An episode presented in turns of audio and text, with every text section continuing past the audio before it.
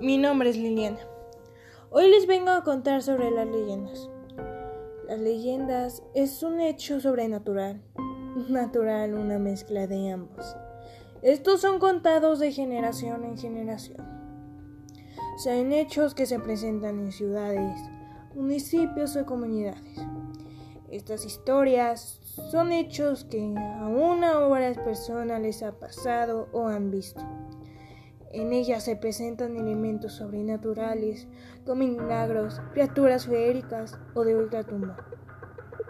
Hay una variedad de leyendas, que en lo común son mexicanas. Una de ellas es la Llorona. También se pueden encontrar leyendas españolas, japonesas, australianas, brasileñas, entre muchos más.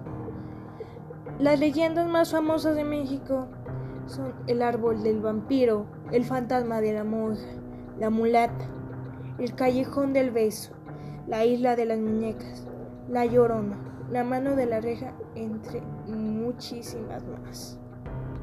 Y pues esto fue todo por el día de hoy. Muchas gracias por escuchar hasta el final.